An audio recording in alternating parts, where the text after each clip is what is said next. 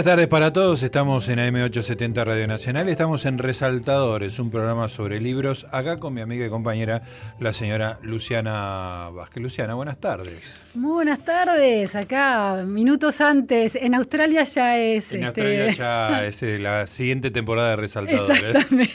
Ya empezó Resaltadores 2018 en Nueva Zelanda. Exacto. ¿Cómo te fue en el año 2017? Movidito, ¿no? Movidito, pero interesante. Un año con mucho trabajo, con muchas oportunidades interesantes. Y bueno, y siempre inquieta por la Argentina, ¿no? Siempre Sí, este país complicado. País complicado. Llega diciembre y te obliga a pensar todo de vuelta. Bueno, pero nosotros hicimos un montón de cosas, entre Sí. ellas este programa que creo que para los dos fue una experiencia súper grata, meternos en el mundo de los libros y hablar de libros profesionalmente, que no sé si lo hicimos profesionalmente, pero alguien nos paga mesa, así que de alguna manera Si la definición de profesional es eso, alguien entendió que era profesional. por ese lado sí. Escúchame, a principio de año me dijiste que estabas, el primer programa del año, me dijiste que empezaste un libro que era espectacular, que tenía 1500 Gran páginas. libro, gran libro. Y que le ibas a dedicar el 2017. Sí, The Power Broker de Robert Caro, que es un periodista investigador americano, ganador del Pulitzer. Un libro sobre un gran alcalde de Nueva York, el, el que transformó la fisonomía con todas las autopistas, movió barrios de un lado para el otro, muy odiado y muy amado. Y el, y el libro lo que, lo que tiene, por lo menos de, de particularmente atractivo para mí, a pesar de que es una escena muy ajena y con, con actores muy ajenos a uno, es ver cómo se construye el poder. Es un análisis muy preciso de la construcción del poder de un personaje centralizándolo. Claro. Y debo decirte que no, no lo terminé. pero sí, pero es una lectura minuciosa porque me permite pensar muchos temas que a mí me interesan. ¿Estamos en un 10%? Sí, sí, sí, sí, estamos un poquito más de un 10%. sí. Bueno, lo que vertebró todos los programas de resaltadores fue el, eh, el avance o el no avance de tu lectura en este libro. Así Creo- que me da la impresión de que va a ser el- la columna estructural de la temporada 2018. Podemos pensar que sí. ¿Sabes qué parece? ¿Viste este cuento de Borges Funes el Memorioso que tardaba todo un día en recordar un día? Claro, claro. Yo creo que lo que me pasa con este libro es que voy anotando tantas cosas a medida que escribo. un- un que- libro paralelo. Claro, voy haciendo comentarios que me sirven para pensar otras ideas, entonces por eso no avanzo. Bueno, después espero que publiques tus comentarios sobre The Power Diarios de la lectura de Power Broker. Bueno, vamos a hacer como la semana pasada, vamos a estar escuchando algunos de los mejores momentos que tuvimos este año en Resaltadores. Ustedes saben que a lo largo del año hemos entrevistado de todo tipo de personas que están relacionadas con el mundo de los libros, no solo escritores, sino también editores, jefes de prensa, lectores, eh, profesores de lengua, eh, instructores, Poetas. poetas, instructores de, de talleres de, de escritura. No me acuerdo qué categoría nos falta, pero me parece que Creo que están. eh, todos, pasamos sí. por, por todo el, el mundo del libro. Una de las eh, entrevistas súper interesantes que tuvimos fue con Ignacio Iraola, Nacho, Nacho, Nacho. Iraola, el capo. Era toda una discusión acerca de cuál era su cargo en Planeta, pero que es una editorial, una de las dos grandes editoriales que tiene Argentina, que ha absorbido una enorme cantidad de editoriales más, más pequeñas. Este, y bueno, estuvimos eh, charlando con Nacho acerca de qué es un, cómo, cómo es el trabajo editorial en, en la Argentina, qué- a qué se refiere, con, con qué libros aceptás y qué no, cómo le decís a una persona que el libro que te trajo es impublicable. Sí, no, no solo a una persona, a un gran ego, al, de- al gran ego que hay detrás de un escritor, Al ¿no? tipo que tiene un ego tan grande que pensó que podía escribir 500 páginas y que podían interesar a alguien. Exactamente. O sea, en condición sine qua non de todos los que hemos publicado alguna vez un libro. Y otra cosa que recuerdo de esa charla fue, bueno, Nacho tiene una capacidad de empatía muy grande con la gente. Sí, ¿Qué, claro. qué talento tiene un editor y un director editorial en ese manejo con las personas, ¿no? Porque la escritura es un... En la escritura estamos tan comprometidos Claro. que, que esa relación es muy personal y es muy, Muy humana. difícil también. Sí. Bueno, vamos a escuchar entonces algunos fragmentos de la entrevista que tuvimos este año con Nacho Iraola. Él, ya lo escucharán, de la editorial Planeta. Bueno, querida Luciana, hoy tenemos una, una visita, estamos muy contentos de tener aquí en la mesa al señor Nacho Iraola, una de las cabezas responsables. Ahora vamos a contarle el cargo que tiene todas las cosas, las formalidades. Pero el señor Nacho Iraola, uno de los responsables de Planeta. Nacho, gracias por venir. Un placer, Gus. Muchísimas gracias a vos y a Luciana por la invitación. Escúchame, ¿qué sos? ¿Cómo es tu cargo? La cabeza responsable me sonó mucho. Sí. Eh, director editorial suena mejor. Sí, pero más o menos lo mismo. Eh, puede, puede que sí, sí, sí. Tan responsable. Es no. mejor la- el nombre que la descripción. Es mejor el cargo que la descripción, totalmente. Está muy bien. ¿Y mm, qué se supone que está a tu cargo en, en la editorial? Eh, de alguna manera, la decisión de lo que se publica, eh, los libros que se van a publicar, tanto en Argentina como en Chile como en Uruguay, y para los distintos sellos que tiene Planeta, que son Planeta, toda un área académica que, cuya vedette de alguna manera es 2, y también con el sello Tusquets, que es como, es- junto con Sex Barral, son los dos sellos más literarios y más finos que tiene el grupo. Claro. Este, y entonces vos, este, es un laburo importante decir este, qué se publica y qué no, que seguramente, me acuerdo de un caso en particular, que te metió en algún problema, digamos. Sí, suele ser eh, violento, suele generar violencia en algunos casos Así puntuales. Sí, sí, violencia dialéctica por ahora. sí. Eh, no, es, eh, es complicado por, por- porque la gente no tiene como, como incorporado el no. O sea, Claro. vos le decís La- que la no. probabilidad de que sea- Exacto, que la o sea, vos le sea decís que no a, a un libro y es como que, que- que- que- que estás entrando en una situación que le, le- le insultaste a la madre, Sí, a la sí, familia sí. y demás. O sea, la gente le pone muchísima carga a, a un libro. eh, y a veces decir que no es como lo más, lo más jodido de, de- Ujú. de este trabajo. Ahora, eh, discúlpame, Sí. Luciana. ¿Cómo llegas al no? Porque, digamos, hay, hay proyectos que, que vos los vas acompañando, digamos, ¿no? Este, pero te llegan muchos libros ya escritos. Digo, ah, me imagino que los no son para cuando te presentan un proyecto ya terminado y que te parece no publicable. Mira, Porque en general el proceso es que hay un proyecto y la, la editorial acompaña ese, ese Claro, proyecto, ¿no? Sí, pero también decís que no a determinadas ideas. eh, ya no, ya- es muy, muy, es muy raro que alguien venga ya con el libro escrito. Ah. Generalmente vienen, te piden la reunión, tenés una charla, te presentan una idea, cuando vos le decís, bueno, me interesa o no la idea, ya empezás a hablar de dinero. Eh, es como más rápido todo. Sí. Eh, cuando alguien viene con el libro, que es eh, son las menos de las veces, nosotros en Planeta salimos muchísimo a buscar temas, autores y, y ejes temáticos. O sea, no somos como editores sentados que estamos esperando que vengan las cosas, las salimos a buscar. Cuando viene, que generalmente es algo espontáneo y generalmente vas más por el lado de la ficción, eh, ahí es cuando de alguna manera nosotros leemos, contrariamente a lo que se presupone con una editorial grande como puede ser Planeta, no solamente leen los editores, sino que también tenemos varios lectores que te hacen informes y te van, te van de alguna manera comentando por dónde va ese libro.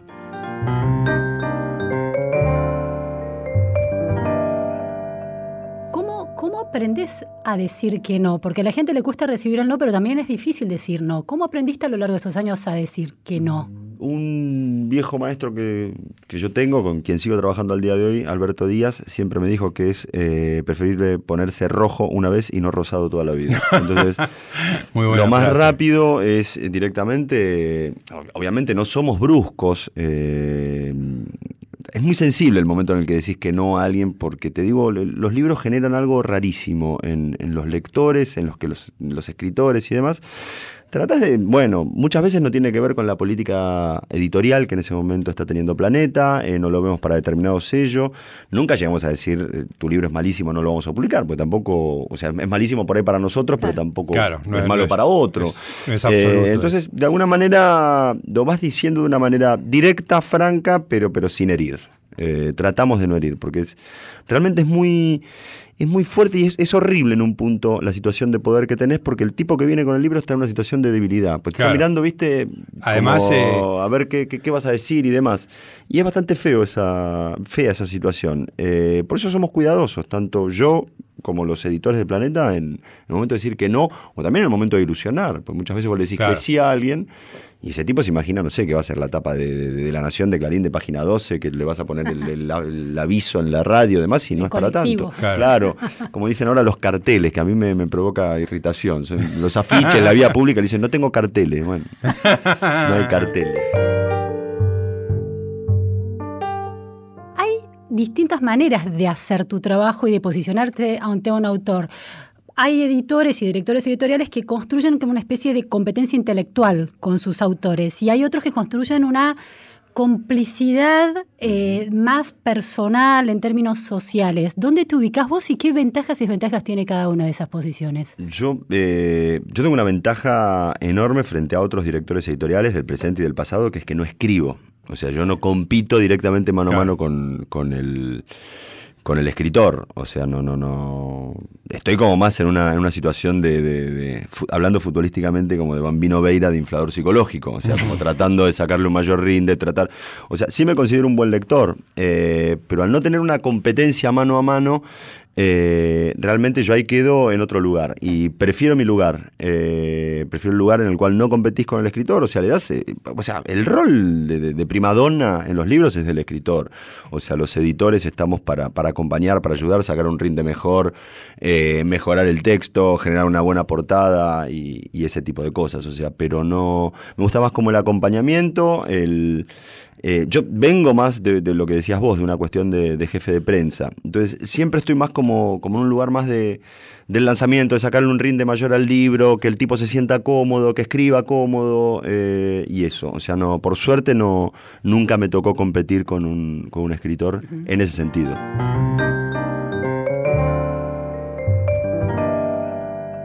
Yo no me considero editor, yo soy publicador, que es mi traducción libre del publisher eh, americano. Pues yo, respeto muchísimo a los editores, que son los que realmente saben de libros y los que laburan mano a mano con, con los que están arriba de la. Exactamente, son los que laburan mano a mano con, con el escritor. Y, yo creo que ahí se, se, genera, al tener un lector objetivo, o sea, el escritor está totalmente enfrascado en un libro, no hay manera de que él le entre a ese libro ya, o sea, lo considera cerrado y me parece que el, editor en ese sentido, bueno, Luciano ha trabajado como editor algunos libros, y, esa cosa objetiva que tenés te da como una impunidad como para decirle, che, esto me parece que está mal o correcto. Y lo que pasa después cuando ya laburan un libro con un editor es que ya sienten confianza. Eh, hacia ese editor y yo creo que son más permeables, toleran algunos cambios nunca se hace un cambio sin la autorización de, del escritor. Lo que vos tratás es de sugerir, eh, hacerle ver que lo que le está sugiriendo es, una, instancia superadora de lo que el tipo escribió, que lo puede mejorar. Eh, pero yo creo que a, lo largo del tiempo y con algo de confianza, los tipos van como relajando un poco más y confían un poco más en el editor. Y tenés casos de grandes sociedades a lo largo de la historia. Eh, a mí me tocó ser testigo de una cuando era jefe de prensa, que es eh, Juan José Saer con Alberto Díaz.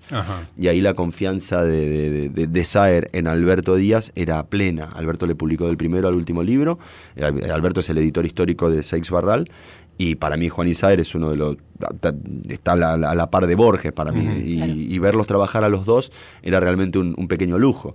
O sea, cómo se chica... También ya era una, una, una, relación de, amistad, de, hermandad. Era muy gracioso verlos actuar. Y ahí la confianza de, Saer era, era absoluta en, en Alberto. Qué espectáculo debe haber sido eso, ¿no? Era genial, te juro, era... O sea, Saer es una de las pocas personas que me... Saer y Paul Oster son dos de las personas que más me cholulió haber conocido. Me llamó la atención un dato que tiraste en el bloque anterior, y es que el hecho de que nunca escribiste, que no, no tuviste la... O sea, estás inmerso en el mundo literario, has leído de todo, conocido, has choluleado con este, gente importante y nunca tuviste la, nunca escribiste nada. No, no. aunque no lo parezca, eh, yo soy muy vergonzoso. Ajá.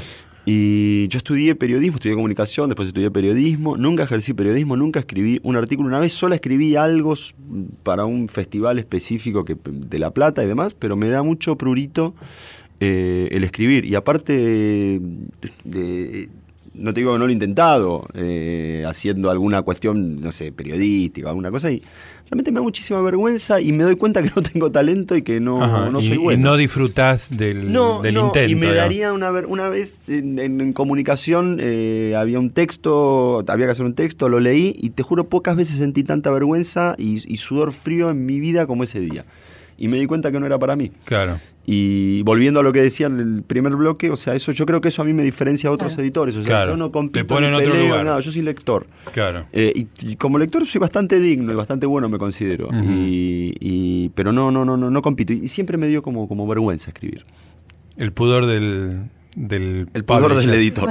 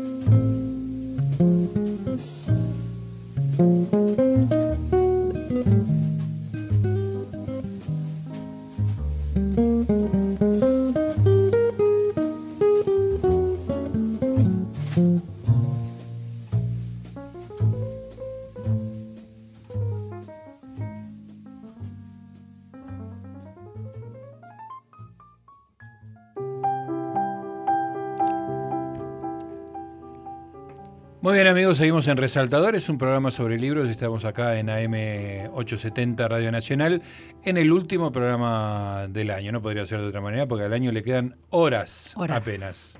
¿Tenés cena de, Año Nuevo? Sí, sí, sí. Tengo cena de Año Nuevo y mañana parto de vacaciones, así que tampoco hay que este, tomar mucho champán. Mañana a las 8 de la mañana habíamos planteado una reunión para ver la, segunda temporada. Está Santiago Pfeiffer ya comprometido. Por Skype.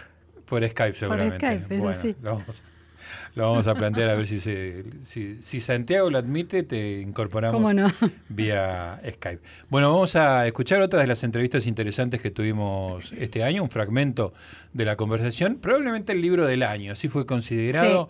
Seis ediciones a lo largo de 2017. Estoy hablando del Salto de Papá de Martín Siva, que con él hablamos. Sí, sí, un boom editorial realmente. Realmente impactante. Y bueno, estuvimos hablando de él, de mucho de la de la gestación del, libro y de algunos de los, de los contenidos, cuál fue el impulso para, para escribir una cosa tan difícil como el suicidio de un padre, ¿no es cierto?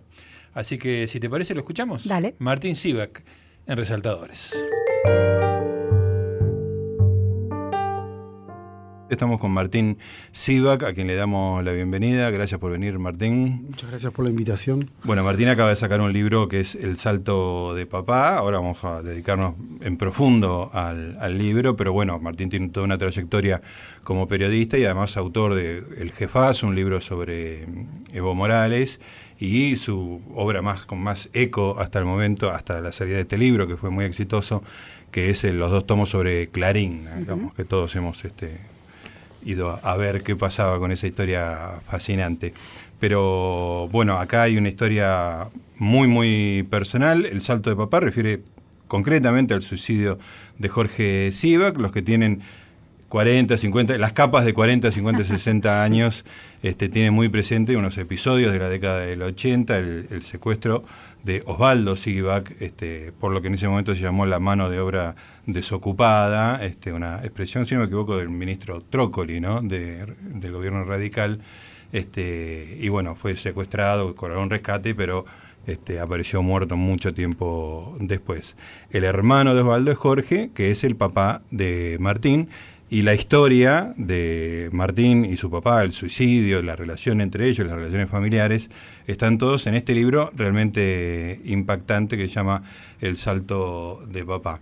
Martín, eh, bueno, ya todo el mundo te hace la misma pregunta, pero me parece que es una pregunta pertinente para comenzar el diálogo, que es este, este salto que diste de mirar desde afuera un proceso como el boliviano o lo que fue un monstruo como Clarín, a meterte con la palabra papá ya en el título, ¿no?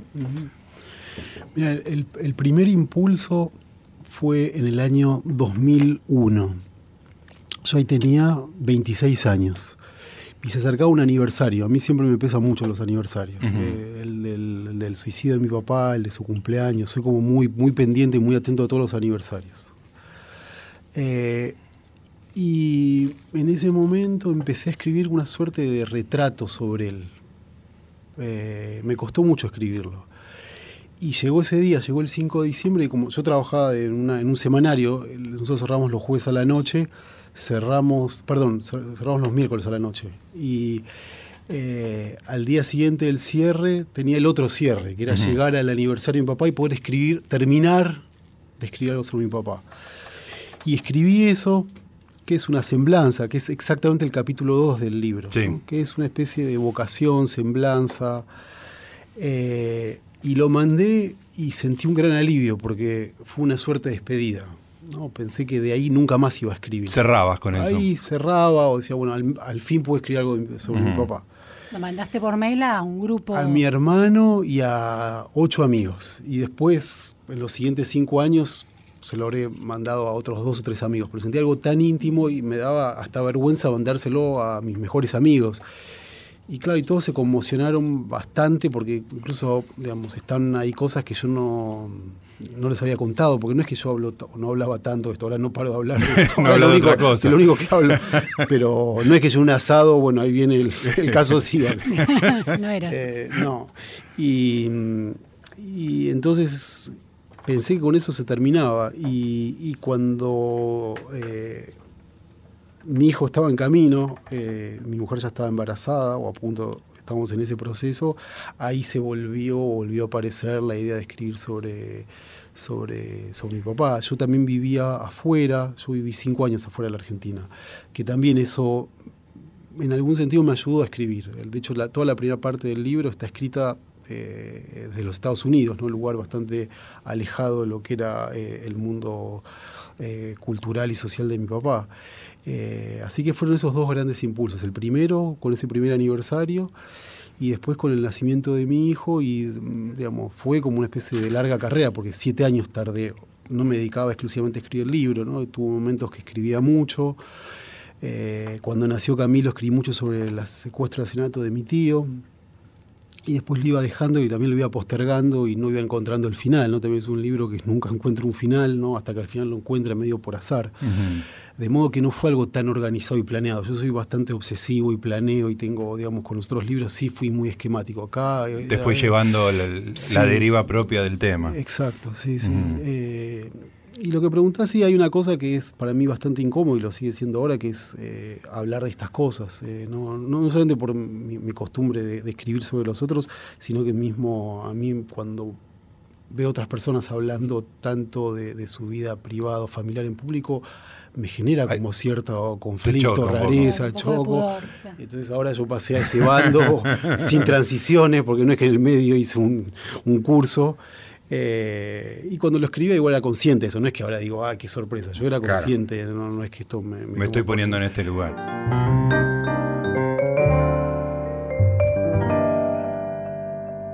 Hay algo en esta mención que haces de, la importancia de la figura del padre, de tu padre para vos. Mm, este personaje que nosotros conocemos por el caso y, por las... Eh, sí, por, por los medios, cómo él aparecía en, las revistas y en los diarios de la época o en la televisión de la época, para vos es un héroe, pero de algún modo el relato construye un antihéroe. Y, la pregunta es esta, el, hace unos meses, el 31 de marzo, murió mi papá. Era un hombre grande, ¿no? 88 años, eh, otro tipo de, historia, pero para mí sería muy difícil poder eh, encontrar los hitos que dan cuenta de su personalidad. Es decir, tendría que hacer un trabajo de elaboración enorme para armar ese relato. No lo he hecho, no he tenido una narrativa sobre mi padre en mi vida y sobre sí mismo. ¿Cómo condicionó la existencia mediática de tu padre a la hora de construirlo a él en tu, en tu memoria de, ese padre?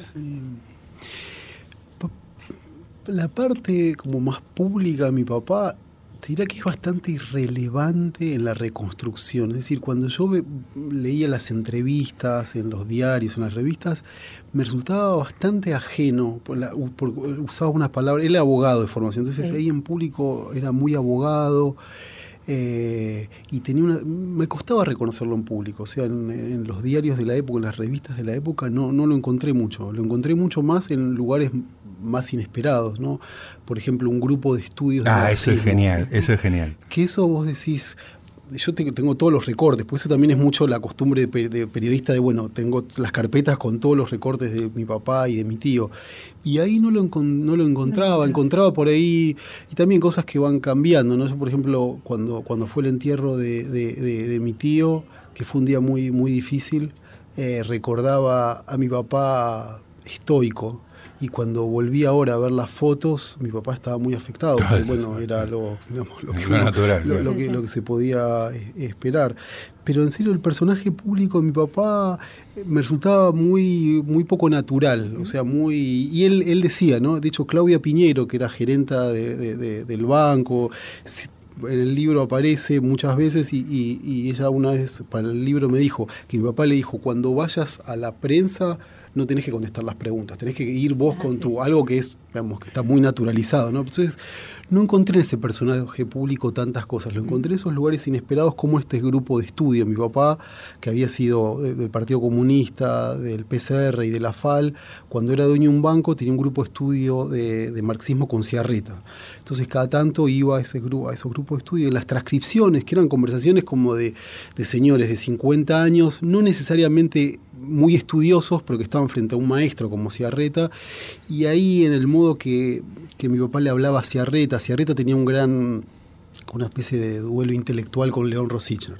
Mi papá había estudiado con Rosichner en la década del 60. Entonces, como mi papá aparece ahí tratando de hacer que Ciarreta hable mal de Rosichner, ahí lo pude reconocer más a mi papá. ese era tu hijo. Ese era, ¿no? Como provocador, gracioso, eh, muy humano, muy, humano. Eh, pero del personaje público, no, lo que, lo que sí hay algo que, que en la reconstrucción inicial del libro sí me, me, me, me, conmocionó mucho fue ver el, la interpelación a Trócoli. En un momento del, del, del, secuestro de, mi tío, que no, no había respuestas del, del gobierno, eh, Trócoli va, que era ministro del Interior, va a la Cámara de Diputados y es interpelado y ahí el diputado peronista que lo interpela pasa una cinta, una conversación de él con, con Marta Ollanarte, la esposa de, Osvaldo.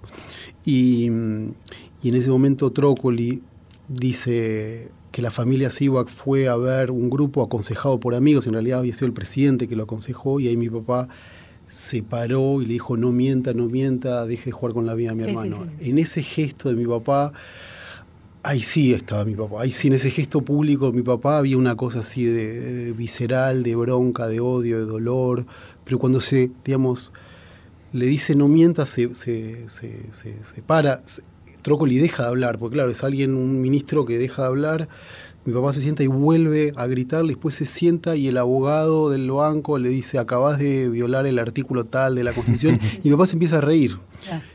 O sea, que también era un poco esa situación medio, eh, si se quiere, ambigua entre el dolor, la vitalidad, la alegría, porque esta historia que parece tan trágica, también, digamos, en general en la vida cotidiana no había tanta tragedia, aunque, eh, aunque parezca lo contrario. Resaltadores, con Gustavo Noriega y Luciana Vázquez. Estás escuchando Resaltadores Bien amigos, terminando el año, acá estamos con Luciana Vázquez terminando el Resaltadores 2017, a medida que la gente se va preparando para despedir este año complicado, pero bueno, mm, con muchos logros en algunos aspectos. En lo personal, yo tengo rodillas nuevas, viejo. Así que que me vengan a discutir que el 2017 fue exitoso. Caminaba como un viejito y ahora camino como un viejo. Vos ya sos un organismo cibernético. Absolutamente. Ya sos el futuro. Soy el futuro y hago ruido en los controles de los aeropuertos. ¿Y cuando te, y cuando te arrodillas, cuando te agachas, haces ruido también? Eh, cuando me arrodillo, el ruido que hago es ahí, porque es lo que, ah. lo que más me dificultoso me quedó. Pero eso no tanto por la, por la prótesis, sino por la, la piel que quedó sensible. Ah, Entonces apoyarme ahí, este, por suerte la, vida no me da tantas, eh, tanta necesidad de estar arrodillado. puedo hay dignidad, sobre hay, todo. hay una manera de dignidad, este, en fin. Se ríe nuestro operador, señor Rosato. Muy bien. Bueno, eh, seguimos con las entrevistas que Dale. tuvimos este año. Hace un rato escuchamos a probablemente el jefe de la editorial más grande que hay en la Argentina, una de las dos más grandes, Nacho Iraola de Planeta. Y ahora vamos a escuchar a Mariano Blatt, que tiene él junto a su amigo Ríos, Blatt y Ríos, que es una editorial pequeña, que tiene 60 de 60, 70 libros publicados, este, una editorial independiente con, con libros objetos muy bonitos, ¿no? Este, y fue lindo conversar con Fue con muy este lindo muchacho. y él también es un poeta. También hablamos de cómo se inventa un poeta, ¿no? Claro. De su etapa flogger, ¿te acordás? Ah, que sí. contaba hasta sus estudios de, de edición en la Universidad de Buenos Aires. Muy buena entrevista, no por nosotros, sino por el entrevistado Mariano Blatt, acá en Resaltadores.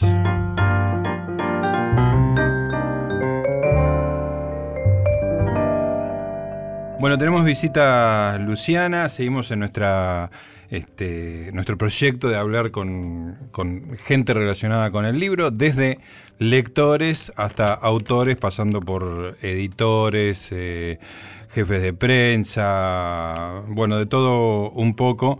Y hoy tenemos eh, entre nosotros a Mariano Blatt. Mariano es poeta y además también es editor, tiene una editorial independiente muy, muy prolífica que se llama Blatt y Ríos. De las dos cosas, de la poesía y de las ediciones independientes, vamos a hablar con Mariano. Mariano, buenas tardes, gracias por Hola, venir. buenas tardes, ¿cómo están? Gracias a ustedes por invitarme. Bueno, eh, estaba revisando el catálogo de Blatt y Ríos este, y me vuelve loco la, ¿cómo se llama? la heterogeneidad de las cosas que, que ofrece, ¿no? Este, hay desde la historia de las marcas deportivas hasta eh, la historia de no sé qué, lacaniano, eh, las clases de Eve Bujar, eh, es, hay prácticamente in- traducciones de, de novelas, hay de todo. ¿Cuál, hay, el, ¿El criterio cuál es? Sí, efectivamente, el criterio es publicar buenos libros, básicamente. Excelente. Eh, es una editorial que fundamos hace siete años con Damián Ríos, mi socio, y llevamos eh, cerca de entre 60 y 65 títulos en este momento.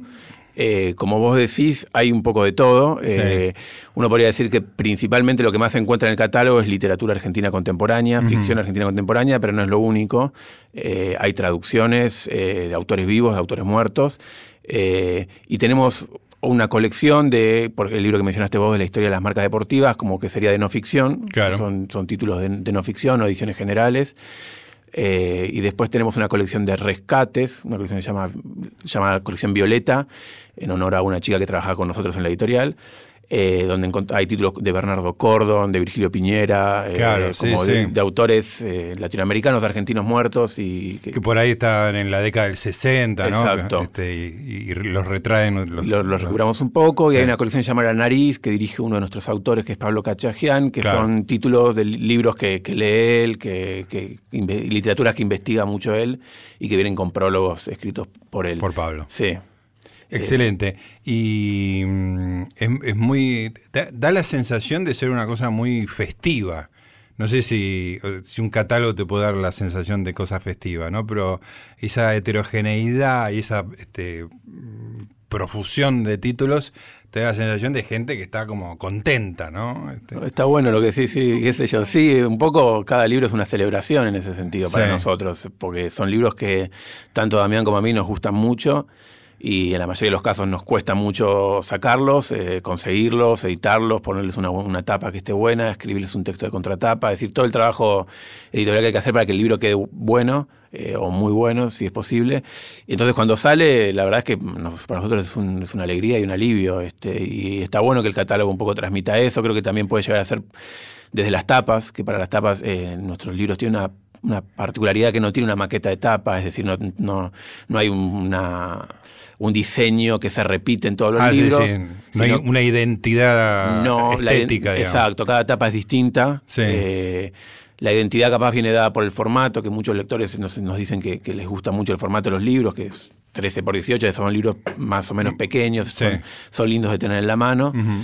Eh, y para cada etapa pensamos en algún artista plástico distinto eh, y convocamos a ese artista plástico y trabajamos el diseño desde cero. Entonces, también eso, si uno ve todas las tapas de, nuestros libros una al lado de la otra. También da esa idea de diversidad y, felicidad. Sí.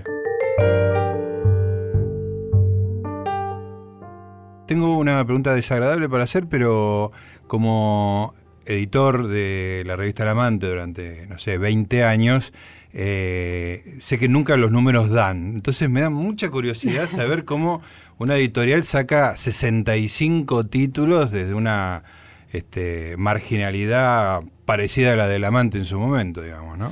Eh, sí, con mucho trabajo, eh, mucho trabajo en la editorial y con un pequeño secreto, es que, a ver, que básicamente hasta el momento ni Damián ni yo vivimos la editorial, o sea, tenemos otros trabajos. El mismo secreto del amante. Exacto. Eh, eh, algo, es algo a lo que apuntamos en algún momento, eh, empezar a vivir solamente la editorial, pero así como hace siete años con Damián tenemos la editorial, con, hace 10 años con Damián tenemos otro, otra pequeña empresa donde ofrecemos servicios editoriales ah, a otras editoriales. Entonces, por ahora vivimos de eso. Y ese combo funciona. Ese combo funciona, ah, Perfecto. Cada vez más eh, funciona más dedicándole un poquito más tiempo a la editorial y menos a los demás, a los servicios. Nada, ya con que no tengas que, en la editorial no, te, no tengas que, estar poniendo... Vender departamentos y esas cosas ya es un logro. porque como encima va ganando espacio. Exacto, porque como decís vos, los números eh, es difícil que den o tardan mucho en dar. El, negocio editorial es un negocio muy lento eh, en, volver a, tener eh, como ganancias, digamos, en recuperar el dinero. entonces uno tiene que tener mucha paciencia. La única manera de no tener que esperar es con una inversión inicial muy grande que nosotros no, la tuvimos. No, hay forma de tenerla.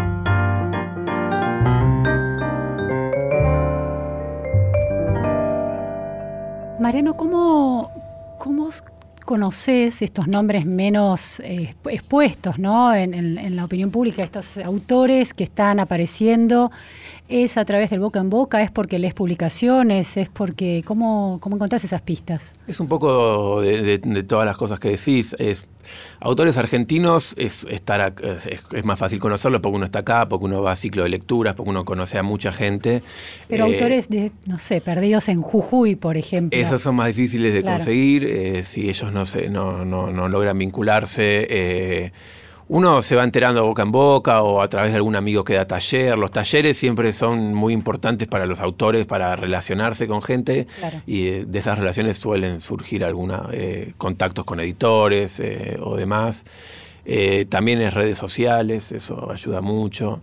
Eh, y es estar atento, como tener el oído siempre bien, bien, ahí escuchando lo que está pasando o por dónde puede venir la mano. Cuando llegan a medios eh, tradicionales de comunicación, a los grandes diarios de Argentina, ya está, ya no te interesa más, ¿no? ¿Un autor o sí? No, no necesariamente. ¿No necesariamente? Sí, no necesariamente, sí. No, nosotros tenemos autores como te decía, autores vivos, autores muertos, autores muy jovencitos, autores mayores de edad, o sea, no tenemos, lo, importante siempre es, para nosotros es, bueno, una cosa eh, difícil de definir, pero es que eso, que el libro esté bueno, que la, que la escritura esté linda. Tanto Damián como yo somos poetas, o sea, tenemos una preocupación muy grande por el lenguaje y, y por hacer libros que estén, que sean llamativos.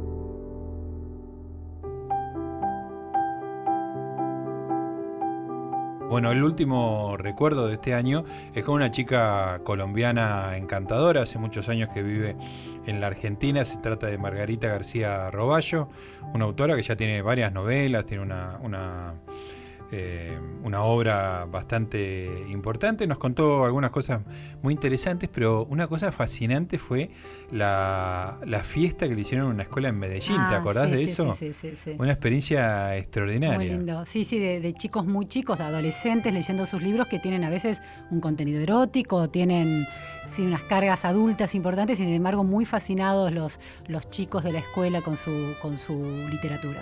Escuchamos a Margarita García Roballi y después ya nos despedimos hasta el año que viene.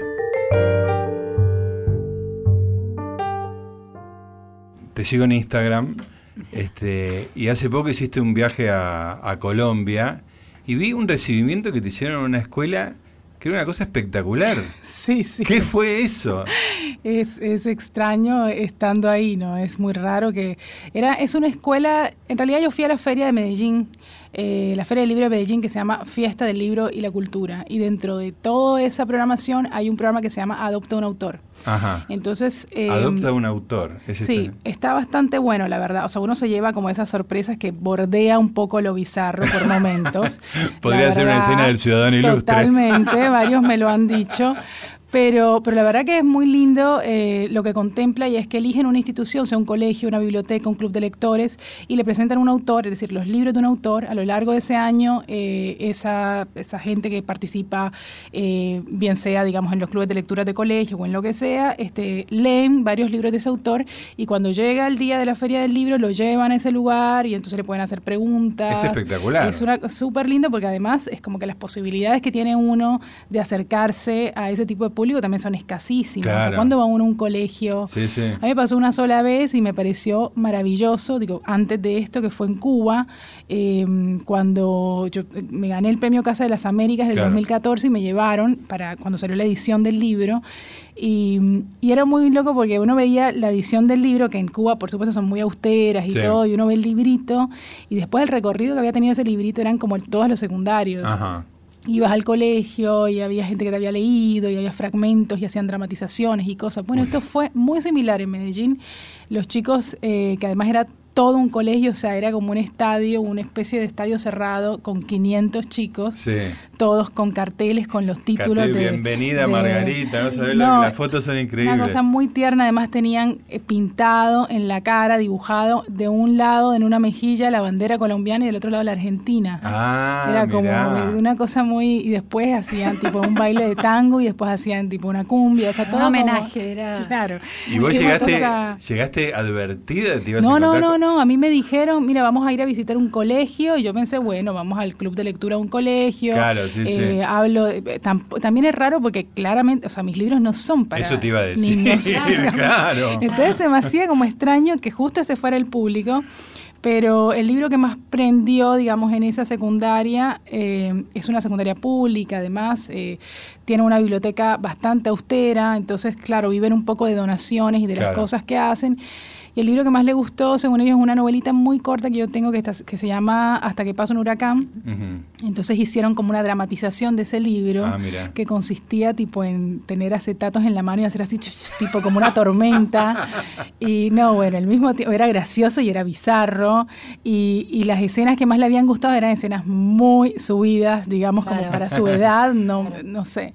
Eh, pero bueno, en medio de todo, la verdad que el saldo fue este, nada, súper emocionante y pocas veces le pasa a uno, digamos, eso de ir a...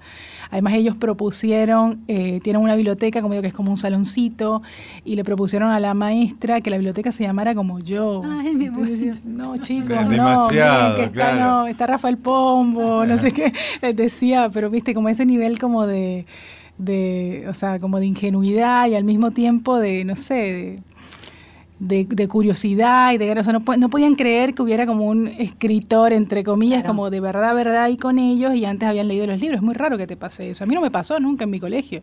Luciana es especialista, eh, periodista especializada en educación y me imagino que para vos esto debe ser como me, una... parece muy interesante. Una sorpresa, digamos. Aparte estamos tan alejados de la lectura en los colegios acá. Sí, sí, sí, este, Hablamos de eso mucho, ¿no? Y estos chicos, ¿y, tuviste la oportunidad de hablar con ellos sobre, sí. sobre bueno, qué, habían visto en tus libros? Claro, o sea, al principio era medio como apabullante porque eran 500 chicos en un estadio con carteles y todo y uno dice, bueno, es muy lindo el gesto, pero vaya a saber si leyeron los libros. Realmente uno se lo pregunta. Pero después había un club de lectura del colegio eh, que me llevaron aparte como para una merienda en un saloncito, ahí fue donde me mostraron la biblioteca y todo esto. Tuve la oportunidad como de hacer un recorrido por, por el colegio y me senté con ellos a tener una merienda y les pregunté qué hacían, qué, qué libros habían leído. Leyeron tres libros míos, lo cual es más de lo que lee cualquier curso en un colegio. O sea, es increíble. tres libros de un mismo autor es muy raro que se lean en, el colegio. Y, y, como te digo, y fue donde me enteré que el que más les gustó fue este hasta que pasó un huracán y entonces hicieron este pequeño acto y, además me hicieron preguntas. Las evoluciones que te hacían, los comentarios que hacían, eran, eh, te mm, revelaban algo de, de sus modos de leerte a vos? Es decir, había algo distinto? Había de todo. Había, había, a mí me gustó mucho eh, tener como un diálogo con una chica que era, que además me decía, me sorprendió, me dijo, no, yo me leí tu libro y me gustó mucho, solo que lo único malo es que me pareció muy corto, porque es un libro muy cortito, ciertamente una novela corta. Este, me decía, porque yo quería leer más y quería saber qué le pasaba a la chica al final, y entonces yo nunca me entero qué le pasa a la chica, porque yo tengo ya cuatro libros me dice, yo sí, tienes cuatro libros escritos. Sí, pero mis libros son mucho más largos, me decía. mis libros son, yo tengo... Que claro, no, bueno, te duraste media hora haciéndolo. Yo llevo, yo este año ya escribí cuatro libros, me dijo, esa fue su frase.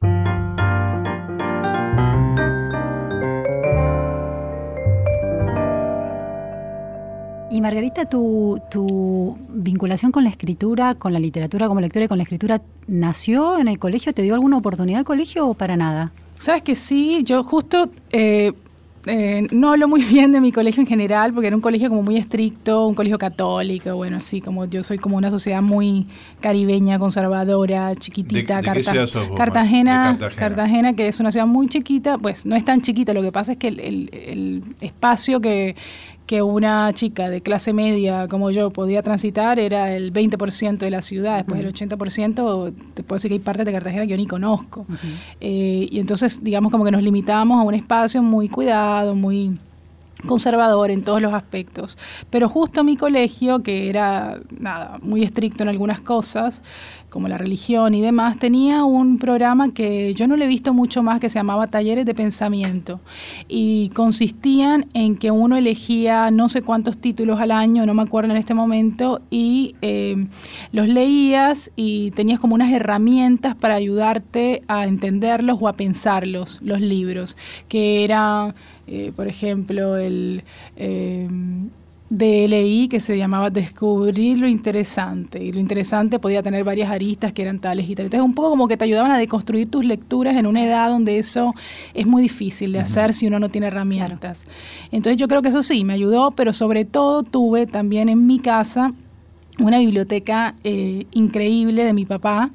Eh, y eso era, digamos, lo que yo digo, atribuyo a mi interés por la lectura más que por la escritura, este, la biblioteca de mi casa de infancia que fue, eso fue como muy fundante en muchos aspectos. ¿Y tu padre a qué se dedica? Mi padre era abogado, mi papá murió, sí, eh, era abogado, pero también tenía como mucho interés por toda la cosa esotérica. Ah, eso está en una de, eso está en una de mis novelas, en lo que no aprendí, sí.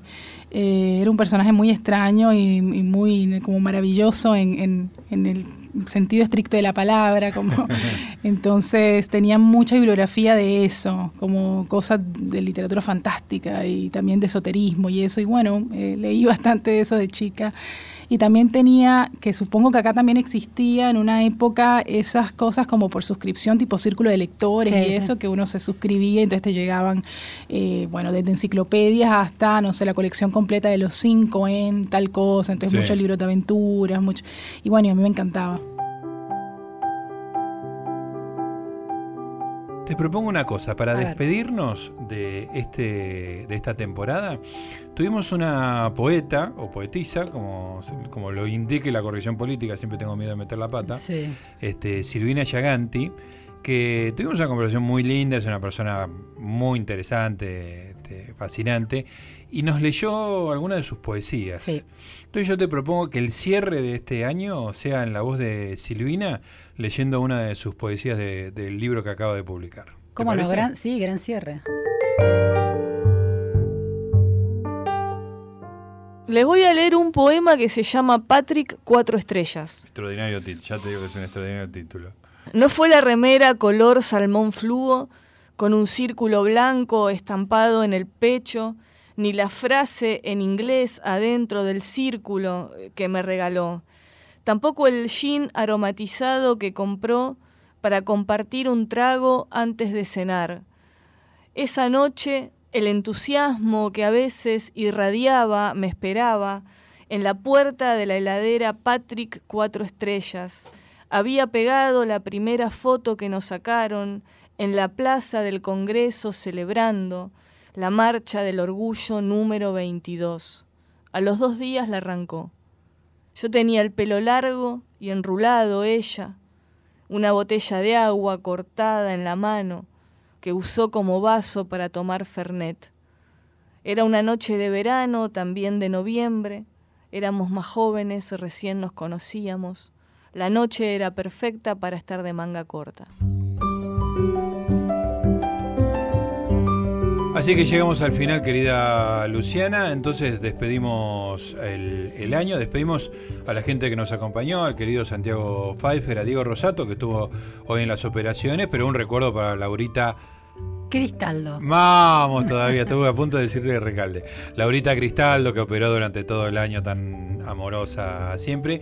Y por supuesto, un saludo a todos los oyentes de Resaltadores, a quienes por supuesto les deseamos un muy feliz 2018. Nos reencontramos en febrero, querida Luciana. Cómo no, con todas las lecturas listas. Felicidades para todos. Chao.